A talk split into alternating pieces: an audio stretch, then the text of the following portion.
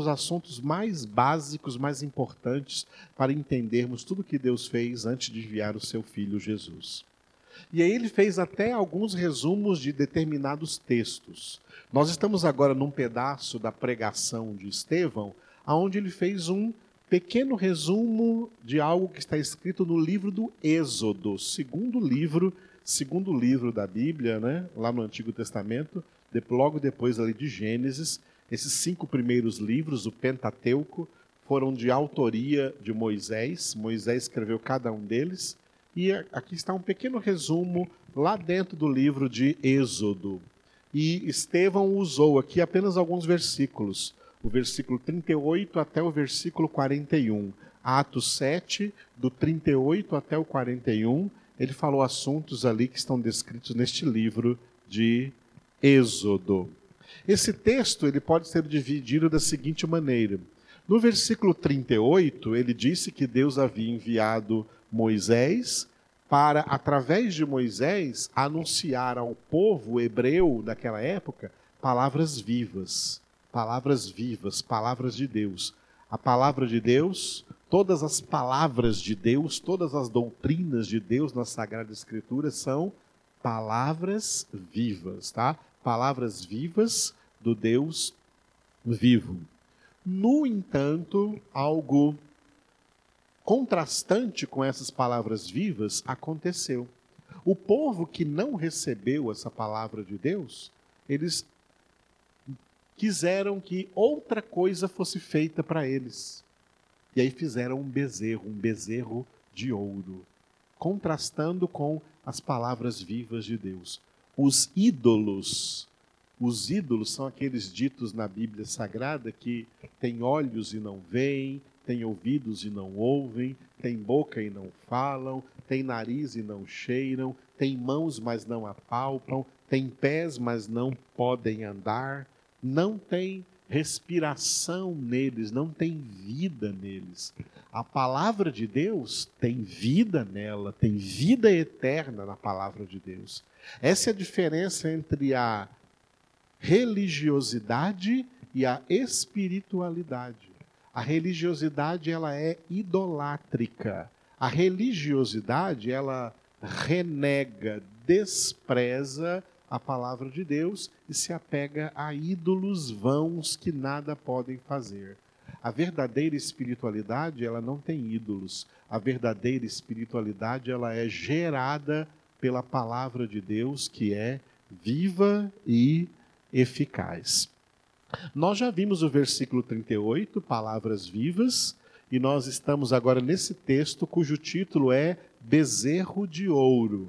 Esse título, Bezerro de Ouro, ficou aí no livro dos Atos, capítulo 7, do versículo 39 até o versículo de número 41. Atos 7, de 39 a 41. Esse texto está dividido assim. No versículo 39, o título do versículo 39 é Desobedeceram a Moisés. E os versículos 40 e 41, o título deles é Pressionaram a Arão. Domingo passado, que foi a nossa última reunião em loco aqui aqui na, na sede física da igreja, nós demos este slide. E eu falei para os irmãos que, que estavam presentes e também pelos que ouviram de longe, isso tem aí gravado aí no nosso site, pelo YouTube, você pode ver, que Moisés representava Jesus e Arão, nesse texto, representa o ministério pastoral. Assim como Moisés subiu ao Monte Sinai para receber os mandamentos de Deus, e quando ele subiu ao Monte Sinai, ele confiou o cuidado espiritual do povo que estava acampado lá ao redor do Monte Sinai a Arão, o seu irmão, que era o sumo sacerdote naquela época, o principal sacerdote naquela época, ali Arão era o pastor. Ali Arão representava o ministério pastoral. Moisés representando Jesus e Arão representando o ministério pastoral, os pastores aos quais Deus confia o seu rebanho. Como Moisés subiu ao Monte Sinai, Jesus, depois de realizar a obra da nossa salvação, ele subiu ao céu, à casa do Pai, ao Monte Sião espiritual, a Nova Jerusalém, onde está sentado a casa do Pai. E deixou na terra a instituição da sua igreja, sua igreja espiritual, aos cuidados do ministério ordenado chamado ministério pastoral. Os pastores na terra, eles têm por obrigação fazer discípulos de Jesus, não discípulos seus, discípulos de Jesus, não discípulos de uma denominação, discípulos de Jesus, ensinando a esses discípulos tudo quanto Jesus ordenou. Jesus ordenou tudo que está aqui na palavra, na Bíblia Sagrada. É assim que se forma discípulos. Pastor é aquele que forma discípulos de Jesus, ensinando a esses discípulos toda a palavra de Deus. É assim que se resume o ministério pastoral. O ministério pastoral está representado por Arão. E Arão foi pressionado pelo povo, porque o povo não queria ser pastoreado do jeito que eles deveriam ser pastoreados. O povo queria ser pastoreado da seguinte forma, fazendo com que o pastor fizesse o que eles queriam que ele fizesse para eles ou em favor deles. Eles pediram para Arão para que fosse feito o bezerro de ouro. Arão cedeu a essa pressão, errou, agradou a homens, não foi servo de Deus nessa hora, porque em Gálatas capítulo 1, versículo 10 está escrito: Se eu agradar a homens, não sou servo de Cristo. O pastor não foi colocado diante das ovelhas para agradar as pessoas, ele foi colocado diante das ovelhas para conduzir essas ovelhas às verdadeiras pastagens, que é a palavra de Deus, para que essas ovelhas sejam alimentadas na palavra de Deus. Pastor não fica fazendo vontade de homens. Pastor foi estabelecido para fazer a vontade de Deus na vida desses homens, dizendo aos homens aquilo que eles precisam ouvir a palavra de Deus e não ouvindo dos homens aquilo que eles querem na igreja, inventando coisas. As igrejas hoje estão lotadas de coisas que, que os homens quiseram, exigiram, pressionaram a denominação ou pressionaram o pastor para ter isso na igreja, porque senão eles saem para outra igreja. Amados, isso não é bíblico, isso não é espiritual, isso não é de Deus. Isso é carnal. O povo de Deus é o povo que ama ouvir a palavra de Deus para saber colocá-la em prática na sua própria vida e ir para o céu. E quem tem o ministério de ensinar ao povo toda a palavra de Deus é o ministério pastoral. São os pastores, representados aqui por Arão. Jesus, Moisés representa Jesus. Jesus subiu aos céus e intercede por nós. Aqui na terra ele deixou a gente, pastores, para ensinar a palavra de Deus. Tem falsos pastores e tem verdadeiros pastores.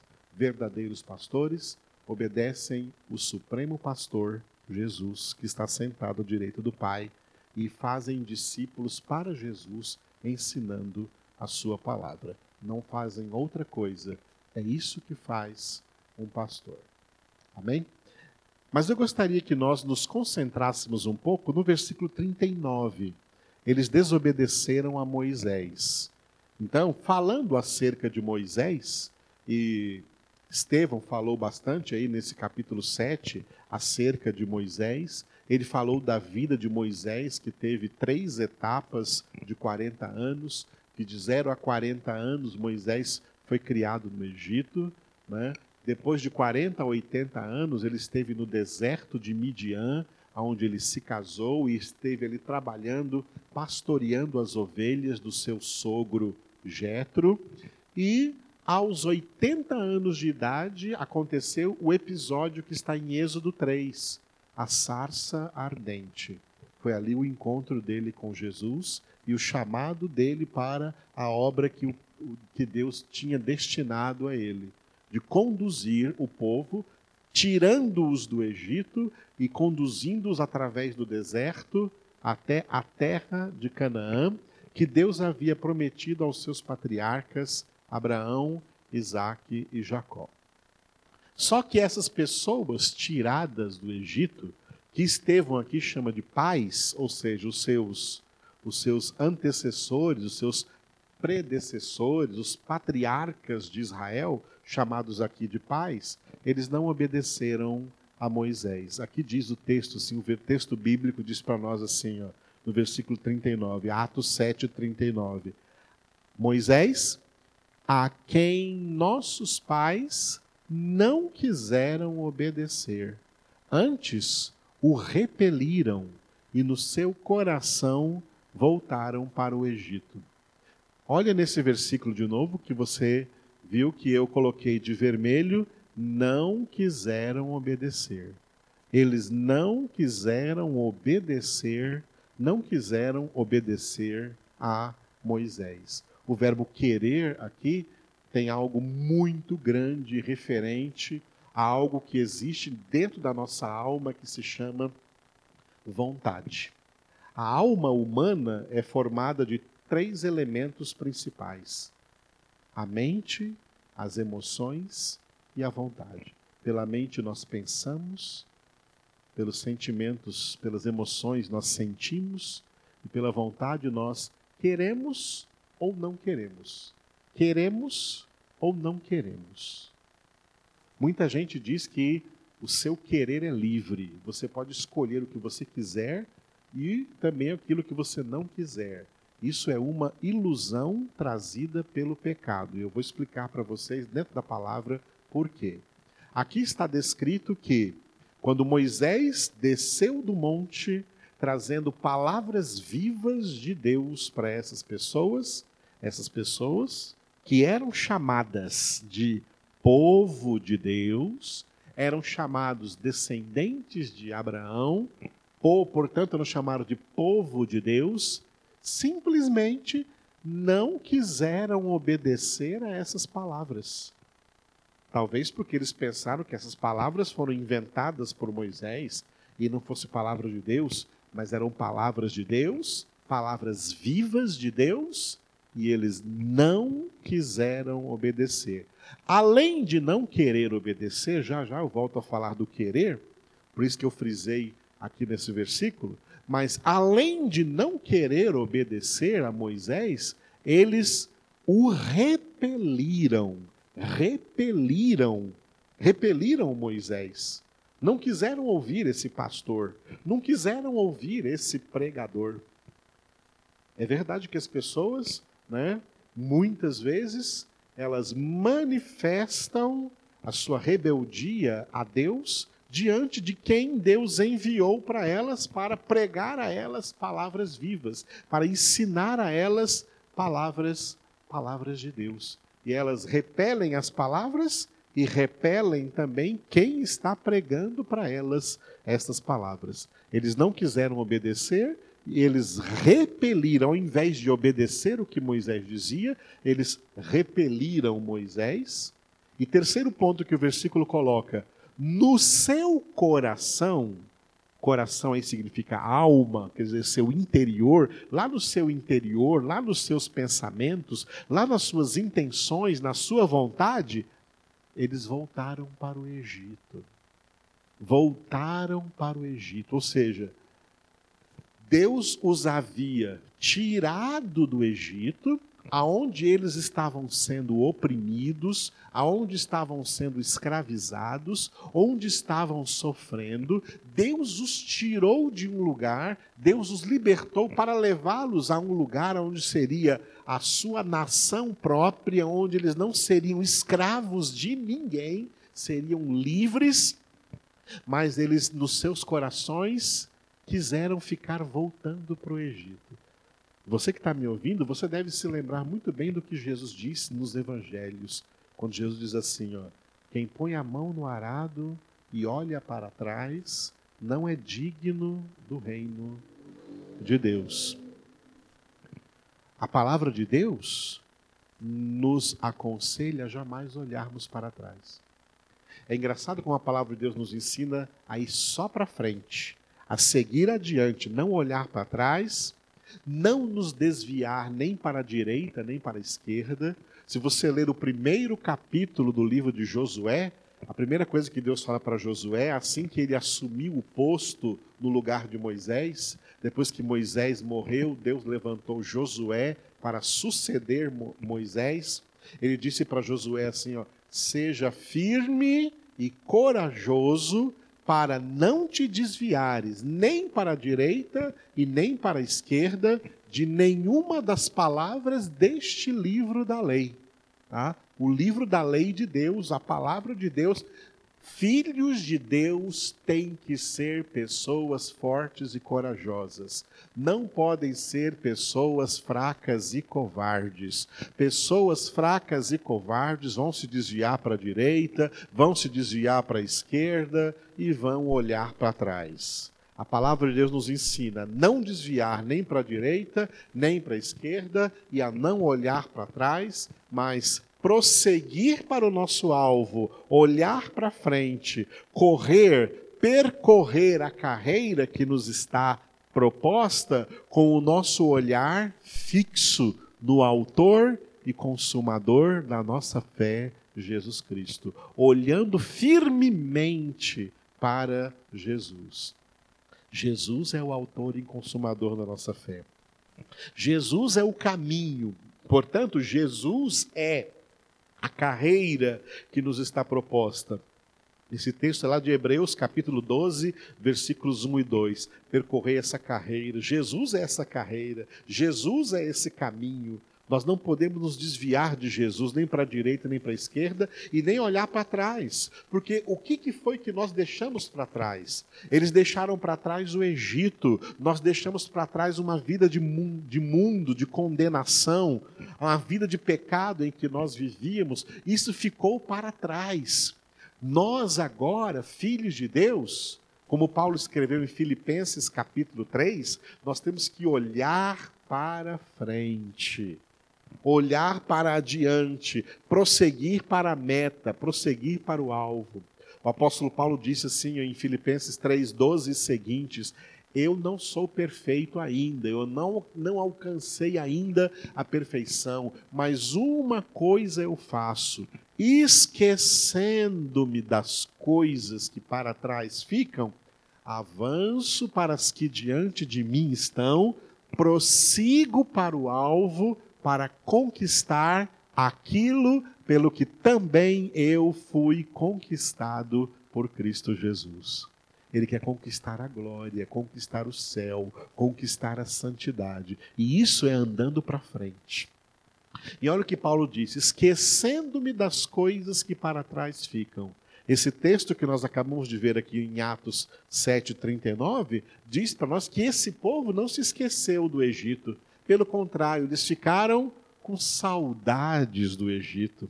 Eles ficaram com saudades das cebolas e dos alhos do Egito.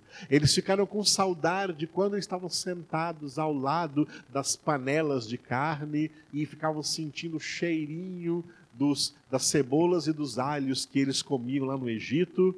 Tá? Nem lembravam mais do sofrimento que eles estavam debaixo da escravidão mas nos seus corações eles quiseram voltar para o Egito, porque acharam que no Egito eles estavam melhores do que agora, onde o Senhor os havia trazido. Amados, que coisa horrível, coisa horrível, coisa terrível quando um crente que foi tirado por Deus, como Davi, desculpe, como Paulo disse em Colossenses 1,13, foi liberto pelo Pai lá do império das trevas, transportado para o reino do Filho do seu amor, e depois sente saudade do império das trevas, fica querendo voltar para o império das trevas, fica querendo de novo voltar para as coisas do mundo, gostando das coisas do mundo. O apóstolo João declarou em 1 João, capítulo 2, versículos de 15 até o 17, Filhinhos, não ameis o mundo e nem as coisas que há no mundo. Porque tudo o que há no mundo é concupiscência, concupiscência da carne, concupiscência dos olhos, soberba da vida. O mundo passa bem como a sua concupiscência, mas o que faz a vontade de Deus é o que permanece eternamente. E João disse nesse texto que se alguém ama o mundo ou as coisas do mundo, o amor do Pai não está mais nessa pessoa. Essa pessoa perdeu o amor de Deus. Nós fomos tirados do Egito, espiritualmente falando, por meio da conversão, para daqui para frente olhar para a meta, onde nós queremos chegar. Nós queremos chegar na casa do Pai. Essa é a nossa meta.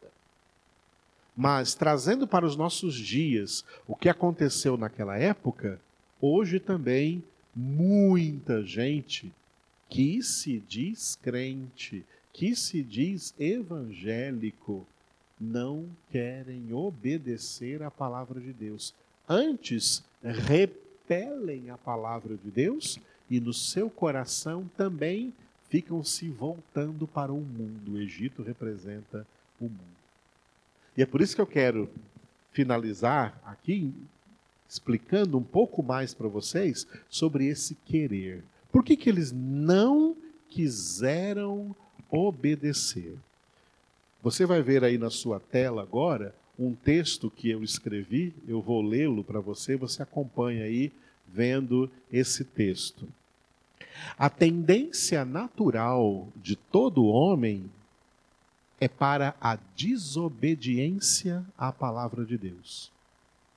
Somente os eleitos de Deus, os poucos escolhidos por Ele em Cristo antes da fundação do mundo para serem santos e irrepreensíveis diante dele, somente estes recebem a sua operação para quererem obedecer e realizar esta obediência.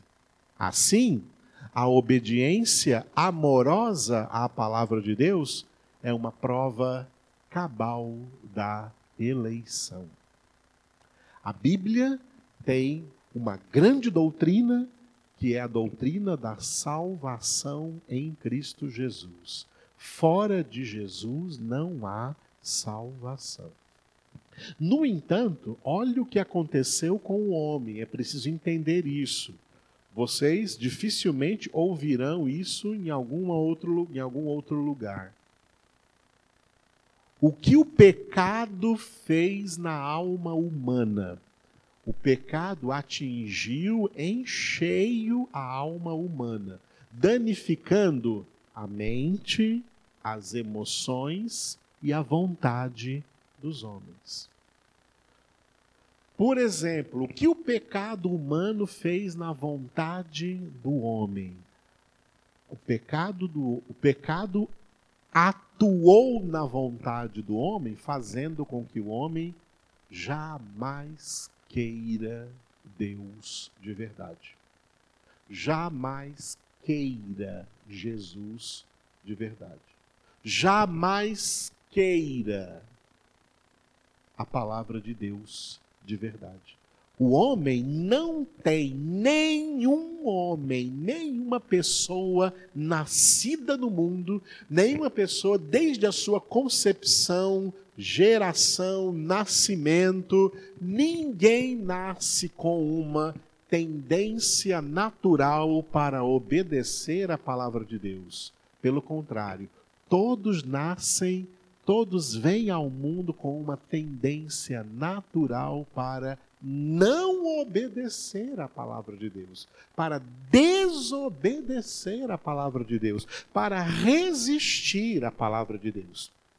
É por isso que essas pessoas, mesmo depois de tudo que Deus fez por eles, mesmo depois que elas viram as dez pragas cair sobre o Egito, mesmo depois de terem visto o mar vermelho se abrir diante delas e ter atravessado a pé enxuto, mesmo depois de ter visto tamanho espetáculo de milagres de Deus em favor deles, a gente lê na história bíblica e compara com a história da humanidade até hoje não houve um povo que viu maior número e grandiosidade de milagres de Deus do que esse povo que foi ali tirado do Egito. E depois de todos esses sinais, depois de todos esses milagres, depois de tudo pelo que passaram, eles não querem obedecer. Não querem obedecer a palavra de Deus. Por quê? Porque essa é uma tendência natural. A tendência natural é de desobedecer. A tendência natural é de não querer obedecer a palavra de Deus.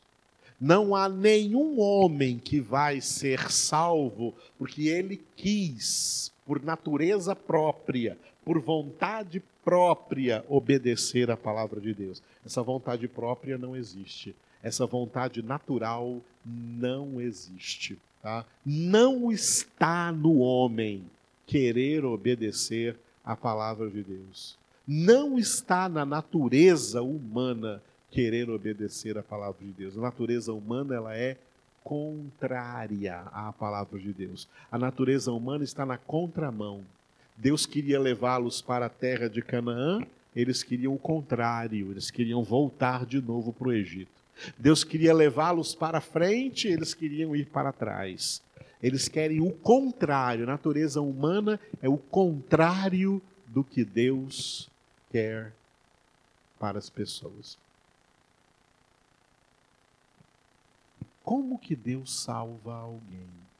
A obra da salvação é tão misteriosa e ao mesmo tempo tão poderosa. Porque a salvação só acontece na vida de pessoas nas quais o próprio Deus, o próprio Deus interfere diretamente na vontade delas. Deus mexe na vontade de quem Ele quiser salvar. Quem Deus quiser salvar, Ele vai salvar, porque Ele mexe na vontade dessas pessoas e Deus muda essa vontade natural de não obedecer para uma vontade sobrenatural de obedecer a Ele. Paulo disse como Deus faz isso em Filipenses, Filipenses capítulo 2, versículo 13. Filipenses capítulo 2, versículo 13 é um versículo chave para nós entendermos essa questão da vontade, essa, essa questão do querer. Paulo declarou assim: porque Deus é quem efetua em vós tanto o querer como realizar segundo a sua boa vontade. Esse pronome possessivo aqui, sua boa vontade, é de Deus, tá? A vontade de Deus, não é do homem. Segundo a vontade de Deus, tá? Deus é quem efetua em vós. Lembra que Paulo está escrevendo isso aqui para convertidos. Paulo está escrevendo isso aqui para filhos de Deus. Paulo não está escrevendo isso aqui para pessoas não convertidas.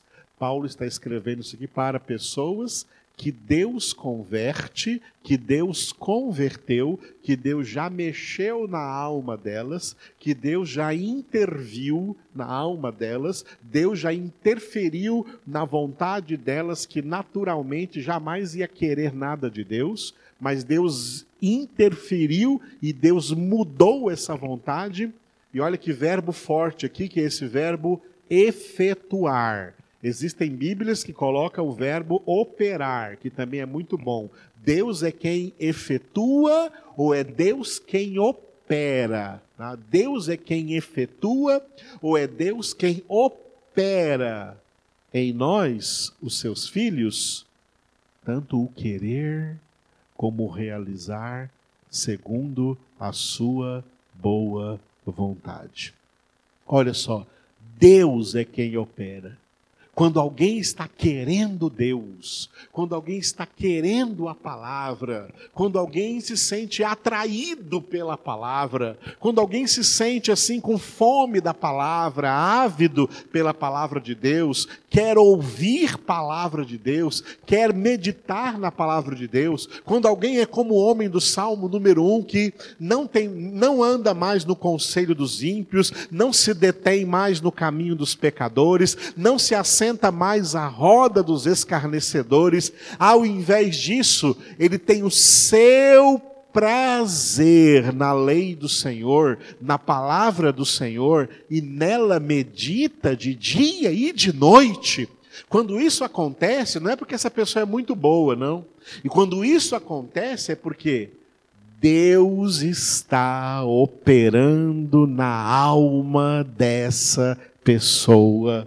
Deus está efetuando dentro dela esse querer e esse realizar. Ela vai querer obedecer e ela vai realizar essa obediência segundo a vontade de Deus. Por quê? Porque Deus está operando na vida dessa pessoa. Isso é Bíblia. Isso é o que a palavra de Deus nos ensina. É por isso que nós já temos experiência de pregar a palavra para tanta gente e ver como a maioria renega, a maioria não quer. Mas de vez em quando a gente encontra alguém que se que, que aparece que a palavra penetrou tanto na vida dessa pessoa que passa a ser a coisa que ela mais deseja na vida, ela recebe a palavra com avidez.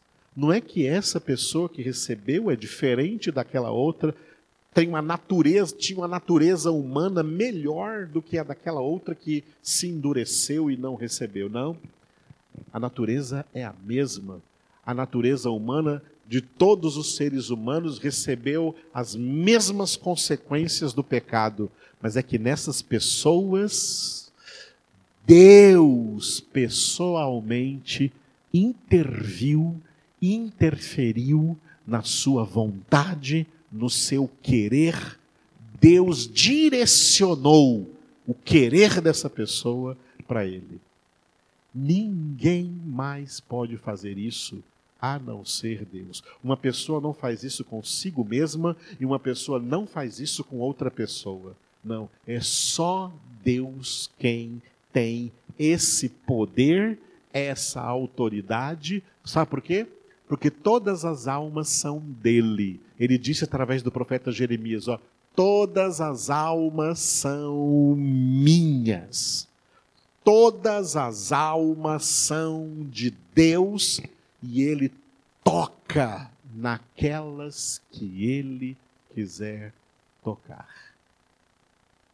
Ele tocou em você, você tem que dar graças a ele para o resto da sua vida e pela eternidade porque você só está querendo buscá-lo, você só está querendo obedecê-lo, você só está querendo se santificar, porque é Ele que está operando esse querer dentro de você e operando esse realizar aí dentro de você. É Deus quem efetua tanto o querer como o realizar. Por isso, não é glória de homem, é glória exclusiva de Deus, só de Deus. Porque qual é a vontade de Deus? Ele opera, ele efetua tanto o querer como o realizar segundo a sua boa vontade. A vontade de Deus é a nossa santificação. É Deus quem opera em nós, Deus é quem opera em cada um dos seus filhos. O querer se santificar e o realizar se santificar. O que nós temos que fazer para nos santificar. Deus é quem opera tudo isso em nós. Somos guiados por Deus, somos guiados pelo Espírito de Deus. Por isso, Paulo disse em Romanos 8,14: os que são guiados pelo Espírito de Deus são filhos de Deus. É claro, e a Bíblia vai dizer isso para nós, que nem todas aquelas pessoas resistiram a obedecer a Moisés. Muitas delas, até pode ser a maioria, porque Jesus disse que sempre essa é a realidade. Mateus 22, 14. Que muitos são chamados e poucos escolhidos. Esses poucos escolhidos são chamados na Bíblia de remanescente fiel. É claro que lá, aos pés do Monte Sinai, houve uma maioria que não quis obedecer a Moisés, que nos seus corações voltaram ao Egito, que pressionaram Arão para fazer bezerro de ouro, mas no meio deles havia um remanescente fiel, havia uma minoria, havia uns poucos escolhidos, que eles não queriam voltar para o Egito, eles queriam ir adiante, eles queriam obedecer a Deus, eles queriam obedecer a Moisés, eles queriam seguir as instruções, eles queriam continuar nessa carreira que eles tinham que percorrer com o olhar fixo no Senhor que os tirara do Egito. Havia um remanescente fiel. Paulo fala dos dois remanescentes na carta aos Romanos, ele fala do remanescente fiel da antiga aliança e ele fala do remanescente fiel de agora, da nova aliança. Acerca da antiga aliança, ele cita o profeta Isaías, lá em Romanos capítulo 9. Ele cita o profeta Isaías dizendo assim: ah, Embora o, o número dos filhos de Abraão seja como os grãos de areia do mar, da praia, do mar, o remanescente é que será salvo. E depois ele chega no capítulo 11 de Romanos e fala assim: também agora, agora no tempo de hoje, no tempo da nova aliança, depois que Jesus veio, sobrevive um remanescente segundo a eleição da graça. E se é pela graça, já não é pelas obras, senão a graça deixaria de ser graça. Pela eleição da graça. Por isso, nesses eleitos que Deus escolheu, como está escrito em Efésios 1:4, que Deus escolheu em Cristo antes da fundação do mundo para serem santos e irrepreensíveis diante dele, nesses eleitos Deus efetua, Deus opera tanto o querer como o realizar segundo a sua boa vontade. Deus interfere na vontade. Viu? Deus interfere na vontade. Deus muda a vontade natural, que era de rebeldia, que era de desobediência contra Deus e Sua palavra, e Deus converte. Isso é conversão. Deus muda o sentimento dessa alma para o oposto do que ela era naturalmente, da desobediência para a obediência em Cristo Jesus. Glória a Deus. Essa palavra foi importante para você aí que está recebendo essa palavra hoje na sua casa. Saiba que ela também é terapêutica.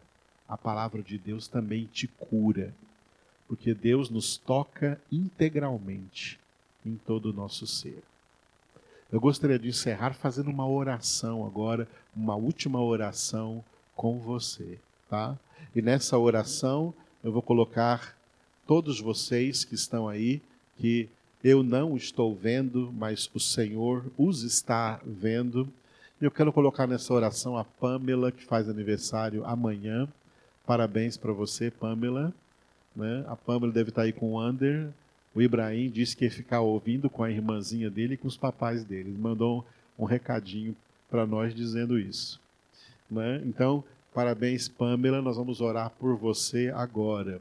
Eu vou orar também né, pela Eva. Nós estamos orando pela Eva nesses dias.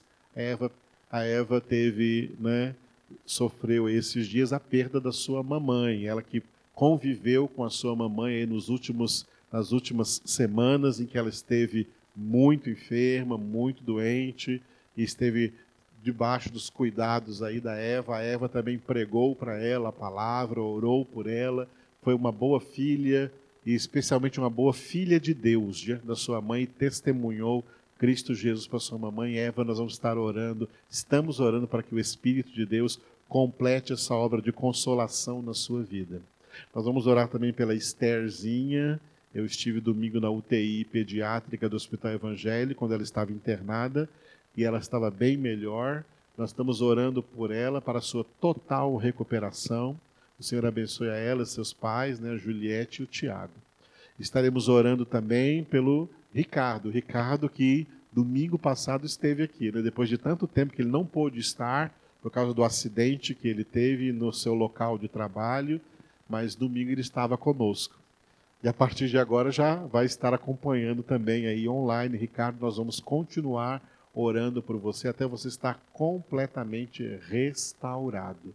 E eu vou colocar nessa oração todos vocês que estão aí em suas casas, amém? Em nome do Senhor Jesus.